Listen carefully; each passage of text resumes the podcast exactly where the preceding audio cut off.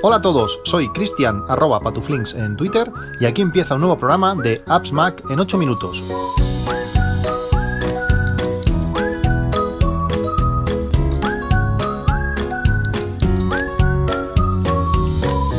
Hola a todos, lunes 17 de mayo de 2021.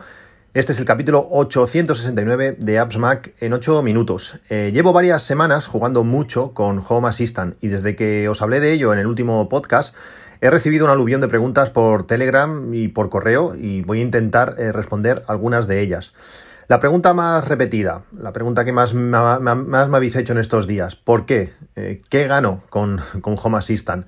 Pues para mí son todo ventajas y las desventajas son mínimas, si, si realmente las hay.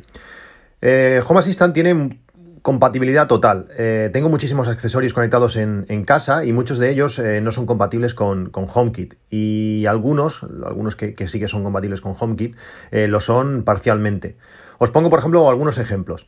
Si tienes eh, Sonos, si tenéis altavoces Sonos, de los que os he hablado mil veces en, este, en este, podcast, pues ya tardas en instalar HomeKit, eh, Home Assistant en, tu casa. Sonos eh, cobra un nuevo, un nuevo nivel con Home Assistant. En cuanto a, domótica se refiere, Sonos da un paso adelante muy interesante.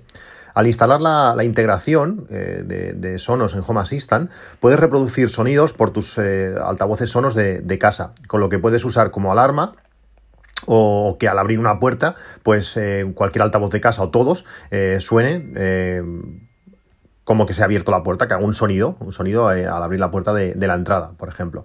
También puedes integrarlo con, automatizaciones y que al pulsar un botón o, lo que sea, empieza a reproducir una, lista concreta, a un volumen concreto, durante un tiempo determinado, yo que sé, en modo aleatorio si queremos, en un solo altavoz o en conjunto. Hasta ahora, eh, la única integración con, iOS que tenían estos altavoces era la posibilidad de utilizar atajos y que mediante AirPlay, pues poder reproducir audio desde un iPhone hacia, hacia ellos. Con esto, pues con esta integración en Home Assistant, los sonos se, elevan a un nuevo nivel. Por ejemplo, mi hijo eh, se pone sus cuentos por la noche con, al pulsar un solo botón, de, tiene un botón a cara, pues con solo pulsar ese botón se le apaga la luz de, la habitación, se le, se enciende su lista de, cuentos a un volumen determinado y durante un rato, no, no recuerdo cuánto tiempo tiene puesto, lo, lo, programamos, pero en cuanto le da ya automáticamente se empieza la reproducción de, su lista de cuentos y, se le apaga al cabo, al cabo de un rato. Pero, pero esto no es todo. También hay integración eh, que convierte, por ejemplo, cualquier, cualquier altavoz eh, Sonos en compatible con, con AirPlay. Sabéis que eh, los altavoces Sonos pues, ya, ya, tienen bastantes años en el mercado y los primeros altavoces que salieron, por ejemplo, los, los Play One, eh, no tenían integración cuando se actualizaron para poder para ser compatibles con, AirPlay pues eh, estos Play One por ejemplo no eran, no eran compatibles con, AirPlay. Necesitaban un, nuevo procesador o, lo que sea que, esos altavoces no, tenían. Tengo tres altavoces que no soportan eh, este AirPlay de forma, de forma nativa pero ahora gracias a esta integración con Home Assistant y con dos clics es que realmente son dos clics instalarlo cualquier altavoz de la casa se ha convertido compatible con, con, AirPlay es, es impresionante ahora puedo lanzar eh, audio eh, por AirPlay a cualquier altavoz de la casa. Si tenéis Sonos, ya sabéis, esto, esto es magia. Pero, pero esto solamente es un, ejemplo. También ganó muchas otras cosas. Por ejemplo, con Home Assistant eh, te brinda la oportunidad de, profundizar lo que quieras y solo si quieres, que eso también es muy importante si quieres solo puedes hacer, puedes hacer algo básico y, cosas muy fáciles, con, pocos clics, eh, automatizar, hacer cositas, es, muy sencillo, pero, pero si quieres más, o también mucho más, porque es que el, nivel de profundidad donde puedes llegar es increíble, pues que si realmente le vais a pedir al sistema mucho más, como decía aquel vídeo del, APM, vais a flipar, palabra. Podéis hacer lo que, lo que queráis. Llevo, pues, como digo, eh, muchos meses utilizando eh, Alejandra y, y Siri a la vez, pero Alejandra no, no ve las automatizaciones de, HomeKit. Eh, puedo decirle, por ejemplo, que encienda las luces del comedor, pero no le puedo decir eh, que ejecute escenarios o ambientes, como le llama Siri, que, que, tengo en, en HomeKit. Eh, en el comedor, por ejemplo, tengo seis luces, eh, cuatro enfocadas a la parte del, sofá, donde cuando vemos la tele o estamos allí, pues eh, son las que utilizamos, y dos a, la mesa donde, donde comemos. aunque están todas en la misma habitación para, para HomeKit, realmente son dos zonas, son dos zonas distintas. Creé dos ambientes, uno que se llama ambiente sofá y otro que es ambiente comida, eh, para dependiendo de estas, de estas situaciones. Y como, como, digo, todas las luces están en el comedor, no le puedo decir a Alejandra que encienda eh, solamente unas. Tendría que crear pues, dos, dos habitaciones distintas, aunque están en, la, misma, en la misma posición. Sí que puedo, eh, por ejemplo, programar una rutina distinta para, para, cada, para cada zona en, en HomeKit y así, pues diciéndole esa esa nueva rutina o ese ambiente pues que me encienda la, que, la que, toca. Con Home Assistant eh, hacemos que él eh, sea el, que piensa y los asistentes pues van hacia él para ejecutar la, misma acción. Es decir, podemos decirle a todos los asistentes, desde, desde Alejandra de Google o, a, Siri, que ejecuten eh, ambientes o, sí, o automatizaciones que tenemos puestas en, Home Assistant. Al, final solo tenemos que hacer una y todos los demás van, van a ellos. Además, tenemos todo el tema de los accesorios Zigbee. Em, aquí sí que ya subes otro nivel más. Eh, si, si, le pinchas un, un, pincho eh, Zigbee a tu servidor Home Assistant, pues cualquier cosa Zigbee de, casa pasa a poder ser controlado por, por Home Assistant. Y además eh, te muestra de forma gráfica cómo se comunican unos dispositivos con otros y cómo forman una red esos dispositivos Zigbee. Para poder llegar más lejos, pues se van comunicando como si fuese una red, una red mallada al estilo que hacen las redes Mesh, pues podemos ver cómo esta red se va moviendo por casa o se va comunicando por casa para llegar a los accesorios que están más lejos de, nuestro, de nuestro, servidor. Eh, es una pasada como, como este pincho USB los, los, los, gobierna, los gobierna a todos. Es más, de esta manera te puedes, te puedes saltar hasta el propio hub de los dispositivos. No sé si tenéis dispositivos a cara, eh, para mí fue, fue un antes y un después, por, sobre todo por, su precio, pero a cara eh, tiene un par de cosas buenas y mm, varias de muy malas. Las buenas son claras, los dispositivos de, de son, son pequeños, eh, son bonitos y sobre todo pues son, son baratos. Las, las, cosas malas también son muy, son muy, son muy bestias. Dependes de, su hub, eh, si quieres que, que, los dispositivos de Acara hagan cosas, dependes de su hub, que tiene una cobertura bastante limitada, eh, realmente no llegan a muchos puntos, he tenido bastantes problemas sobre todo con, con las cosas Zigbee que tenía en, la terraza de, de, y la aplicación para mí es, es pésima, se actualiza cuando quiere y muchas veces eh, dejan de funcionar, te pide cómo reinstalar dispositivos y también tiene muchas partes en, chino, que a mí eso no, me gusta, no me gusta nada. Cuando compré los accesorios de, de Akara, los configuré en su momento y se integraron con HomeKit. Fue bastante sencillo, la cosa funcionaba, eh, no refrescaban todo lo bien que me gustarían, pero bueno, la cosa funcionaba. Pero cada vez que, se actualizaba la, aplicación me daba problemas y además estaban continuamente desconectados. Eh, tengo, tenía, por ejemplo, un termómetro en la terraza que lo he tenido pues, desde que lo instalé igual hace dos años y realmente casi nunca comunicaba bien con, con, con HomeKit. Eh, hasta el punto de que tenía, de las cosas que compré, eh, había habido varios accesorios de cara que no los había llegado ni, a instalar, sobre todo cuando ya tienes todo el sistema montado, tienes todo el sistema de, reglas eh, creado, tienes todo, todo listo, si te llega un accesorio nuevo, siempre tienes el, miedo de que cuando vaya a instalar algo nuevo, vaya a tocar de nuevo la aplicación, se desconfigure todo y, lo pierde. Ahora pues todo esto, todo esto ha cambiado, eh, me he saltado el hub, el hub de cara me lo he saltado, Sigue funcionando porque el hub tiene, por ejemplo, la función de, luz eh, que, me va bien para tenerla detrás de la tele y se ilumina y es, curioso. Pero ahora eh, Home Assistant controla directamente eh, los dispositivos, todos estos dispositivos de Acara, todos estos dispositivos Zigbee. Y es más, le saca más partido a, cada dispositivo de, los que ellos mismos tenían hasta utilizando su, su propia app. Eh, para mí eso me, mm, bueno, me, ha, parecido muy, muy sorprendente. Por ejemplo, los sensores de puerta. Si tenéis algún sensor de puerta de, de Acara, sabréis que es pequeñito, que tiene una, parte, una parte un poco más grande, una parte más chiquitita que, parece que es el, imán. Y bueno, pues te detecta si está abierto, cerrado y la batería que tiene. Pues además, cuando lo conectas por Zigbee a, Home Assistant, eh, detecta o expone que también tiene un sensor de temperatura. Mm, a veces tengo en, en la puerta de la terraza un sensor de puerta y por la parte trasera un sensor de temperatura pero es que no me hubiera hecho falta, porque es que ya el de puerta ya tiene los dos sensores. Es algo, es algo curioso, expone más cosas de lo que su propia aplicación o que HomeKit eh, detecta.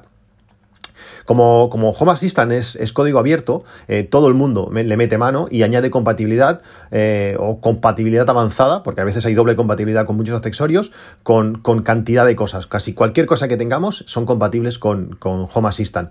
Eh, no sé, todo lo que tengo en casa y he intentado instalar ha, funcionado. Es, sorprendente. Desde, como ya os hablé, desde las placas solares, desde el coche eléctrico, desde los enchufes de, de Acara, desde todo. Eh, es, impresionante.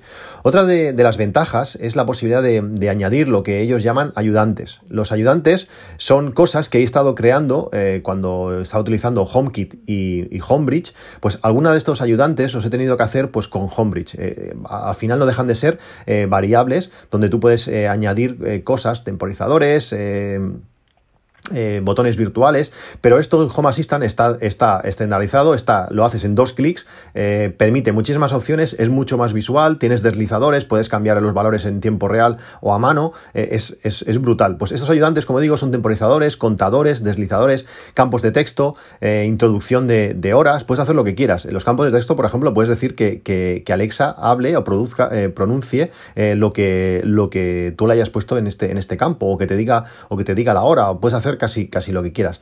Entonces, todos estos ayudantes los podemos eh, usar en nuestras automatizaciones. Eh, podríamos, eh, por ejemplo, pues poner la lavadora a lavar a, una, a una, hora y si estamos fuera del horario de reducido, que se apague y se espera la hora más barata de, la noche. O yo que sé, mediante un ayudante decirle a qué hora queremos que, se ponga a lavar. Con, con, HomeKit esto, esto, es, esto es imposible. Deberíamos cambiar la regla cada vez. Y aquí es un simple campo donde nosotros podemos cambiar la hora de una manera muy intuitiva y de, y de, cero riesgo para usuarios que no han programado el, sistema o, para, o, para, niños.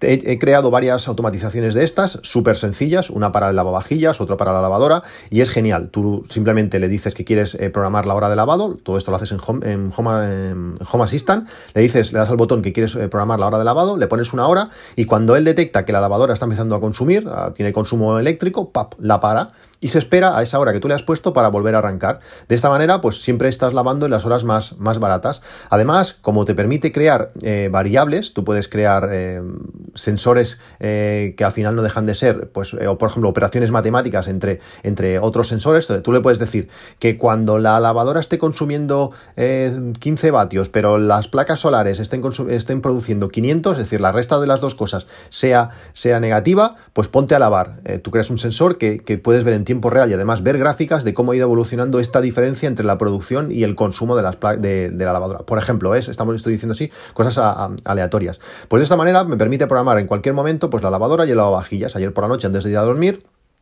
le di. Él tiene una integración también con, las, con, las, tarifas PVPC que se van actualizando en tiempo real cada día y en cada momento puede saber el precio de, la electricidad. Y como él sabe cuánto dura cada, cada cosa, pues automáticamente te eh, ofrece te propone las horas para, hacer este lavado. Te dice, mira, esta noche eh, la hora más barata será a las 2 de la madrugada. Entonces, cuando tú vas a, le dices programar, él ya te dice a las 2. Tú siempre puedes cambiar esa hora y en cuanto tú le dices que sí, pues eh, eh, arrancas la lavadora o lo que sea, te la para y se espera esa hora para, para, empezar el lavado. Es impresionante. Suena más, más complicado que de lo que realmente es y mm, permite optimizar al máximo pues, las horas más económicas del día.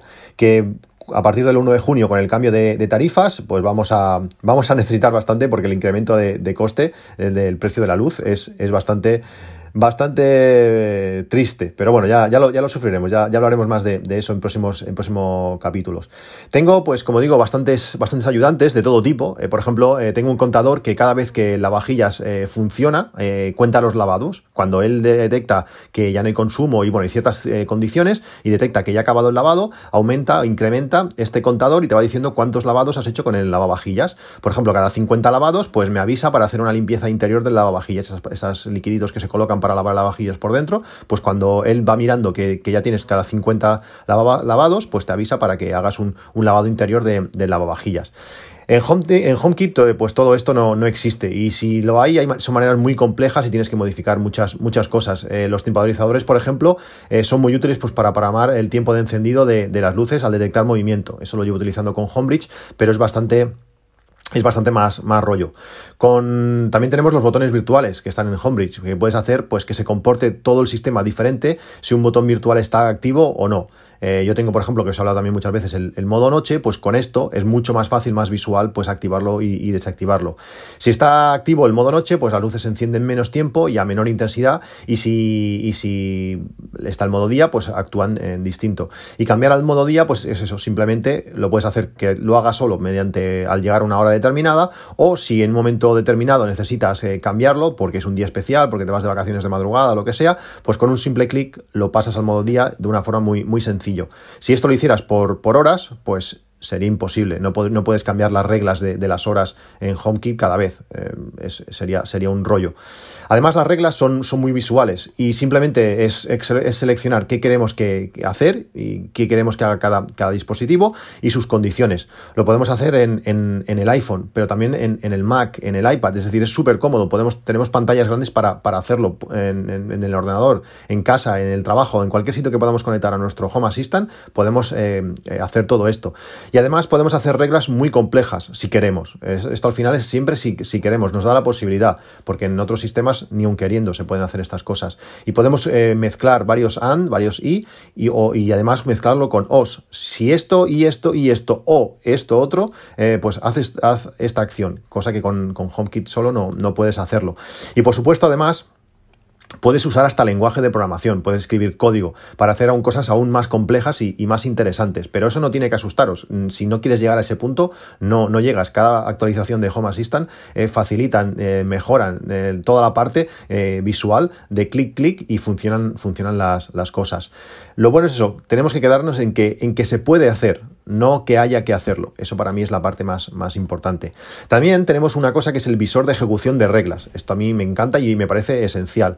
Cuando haces reglas complejas, cosas complicadas, que, implican varias cosas, que tienen que darse ciertas circunstancias, que además tiene que pasar durante cierto tiempo, eso también está muy bien. Tú puedes decir, cuando el consumo de la lavadora sea cero, pero durante que sea cero durante dos minutos, pues por ejemplo, a veces la lavadora mientras está lavando eh, se pone a cero, necesita, hace como un descanso, deja de girar, por ejemplo, la parte interior y hace una parada, yo que sé, de 5 segundos y vuelve a empezar. Pues en HomeKit eso, cuando detecta que es cero, ¡pam! ¡Eh, ya se acaba la lavadora! No, no, está, está lavando, lo que ha hecho una pequeña pausa. Pues aquí le puedes decir que se espere el tiempo que tú necesites para, para, que, se, para que se detecte o que se declare que, el lavado ha, acabado pues tú tienes este, este visor de, reglas para ver eh, qué ha hecho que una regla en el pasado se haya ejecutado por qué se ha comportado como se ha comportado, por qué ha hecho lo que ha hecho y qué caminos ha seguido eh, durante toda la ejecución.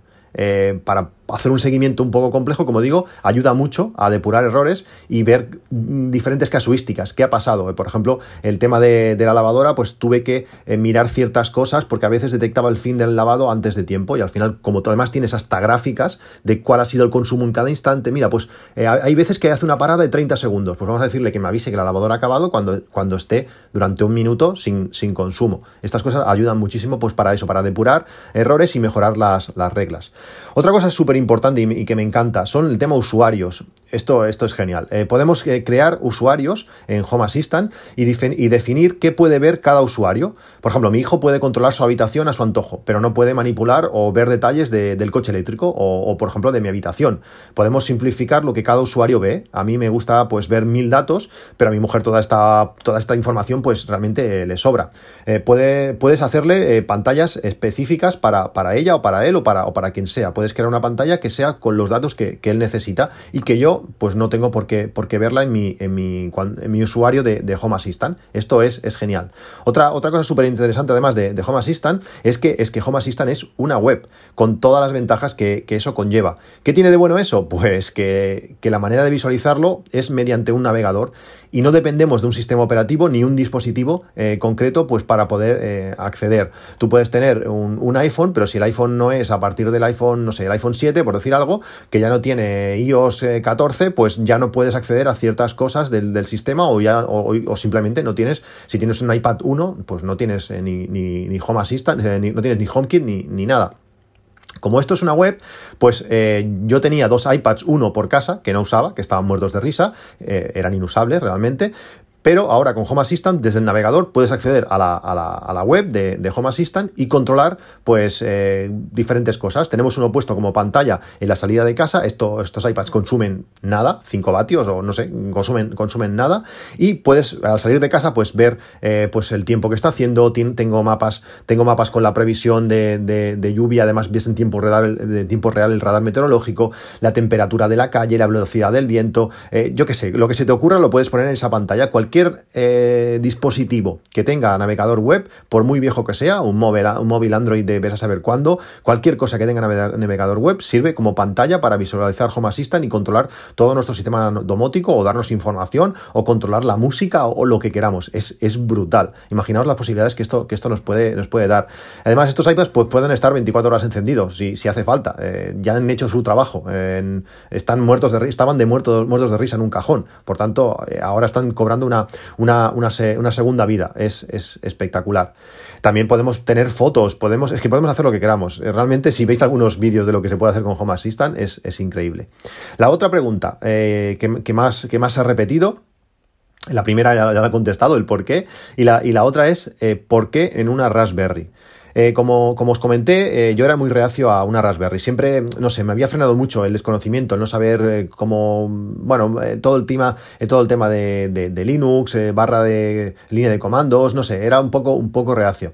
Pero bueno, realmente nada en concreto, sino era por, por, desconocimiento. Me, me, daba quizás pereza aprender algo, algo nuevo, que a priori pues parece muy, muy complicado.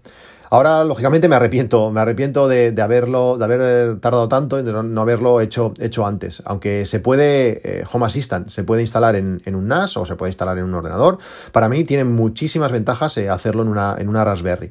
La, principal, el precio. Eh, por como mucho 100 euros, eh, puedes llegar a algo más si quieres, pero por como mucho 100 euros tienes eh, todo funcionando. Puedes empezar con, con menos hasta de, 50. Eh, es, fácil encontrar precios muy baratos para hacer funcionar nuestro sistema Home Assistant desde, desde, desde poco dinero.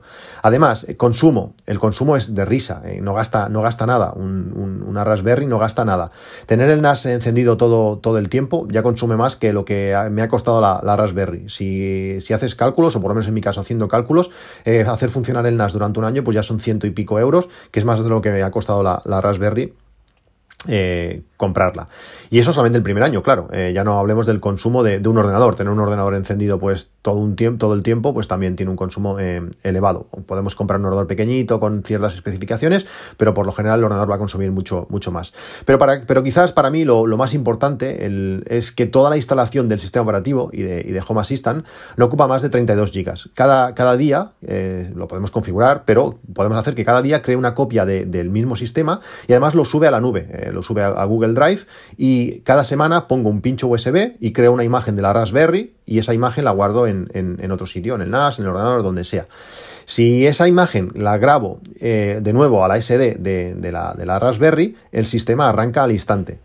Eh, con lo que si a la Raspberry le pasase nada, por poco coste y, y sobre todo súper rápido, tendría el sistema de nuevo funcionando.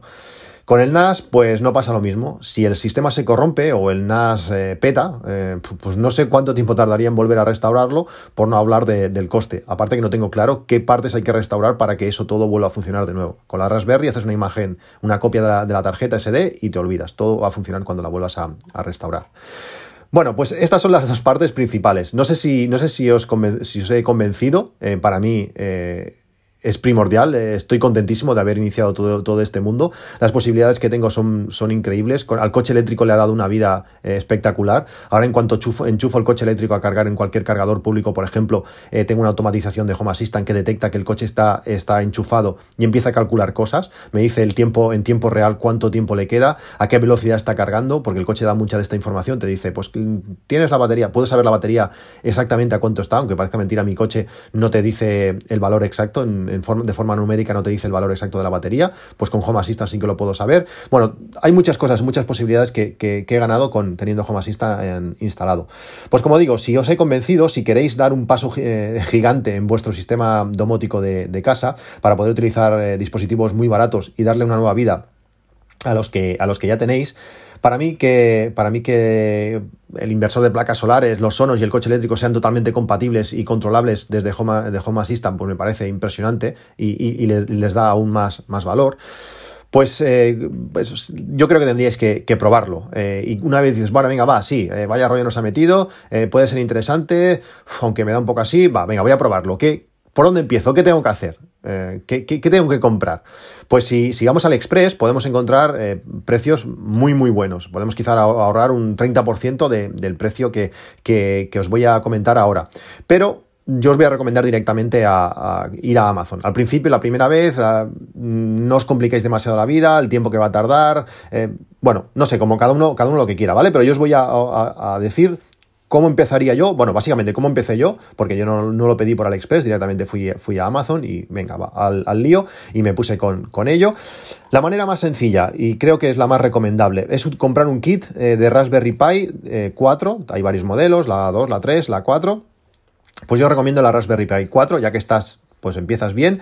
La versión de 4 GB, eh, tiene 4 GB de RAM, aunque también existe la de 8 GB. Eh, esa tiene un precio de 99 euros y además eh, durante estos días tiene un cupón de descuento de 5 euros. Cuando vas a darle a comprar, abajo sale, aplícale el cupón de 5 euros, le das y te descuenta 5 euros por el, precio. Pues por 95 euros lo tienes todo. Incluye desde, desde la Raspberry Pi, lógicamente, un adaptador de corriente para la Raspberry, una caja externa con ventilador, tarjeta microSD de 32 GB, un destornillador para montarlo todo. Está todo listo para, para empezar. Y además, eh, en 5 minutos lo tienes todo montado y funciona.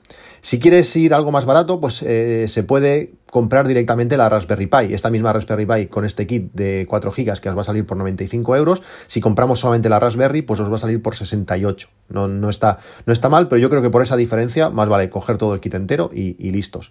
Si queréis la versión de 8 GB, que al final fue por la que, por la que opté yo, eh, ya, que, ya que estás, pues ya que te pones, pues coges la de 8 GB, nunca sabes lo que le vas a meter. Hay gente que le pone muchísimas otras cosas, eh, desde una DNS, desde eh, una VPN, desde un filtrador de, publicidad, bueno, puedes hacer un montón de cosas. Pues la versión de 8 GB son 150 euros menos 15 de descuento, pues por 135 pues tenemos la Raspberry Pi. No sé, si os animáis, si no habéis probado nunca todo este sistema y al final os acabáis decidiendo, mm, estoy deseoso de que me contéis vuestra, vuestra experiencia. A mí, para mí, está siendo, está siendo algo súper, súper chulo. Me está encantando toda, todo lo que estoy pudiendo hacer. Además, estoy avanzando poco a poco. Hay muchísimos vídeos que te, explican cómo hacer muchas cosas, ideas de, muchas otras. Eh, estoy disfrutando, sinceramente, estoy disfrutando con todo este tema de Home Assistant. No os hablaré mucho más de ello. Ya con estos dos capítulos ya cierro el tema. No, no os preocupéis a los que no os interese el, el tema. Iré comentando algunas cosas algún día puntual, no es, no es mi intención continuar por aquí, eh, aunque voy a seguir haciendo yo eh, muchas cosas que tengo proyectadas. Eh, espero vuestros comentarios como siempre en arroba patuflinks en, Twitter o en el canal de, Telegram. Tenéis los enlaces a todo esto comentado en, las notas del podcast. He creado un canal en Telegram donde se vinculan todos los enlaces para que los tengáis todos a mano, ya que también, por ejemplo, ahora con la nueva aplicación de Apple Podcast los enlaces no, no aparecen. Eh, entonces, mediante Telegram podéis, podéis acceder. Tenéis el, nombre del canal en las notas del podcast para que podáis entrar. Nos vemos en un próximo capítulo. Un saludo y hasta luego.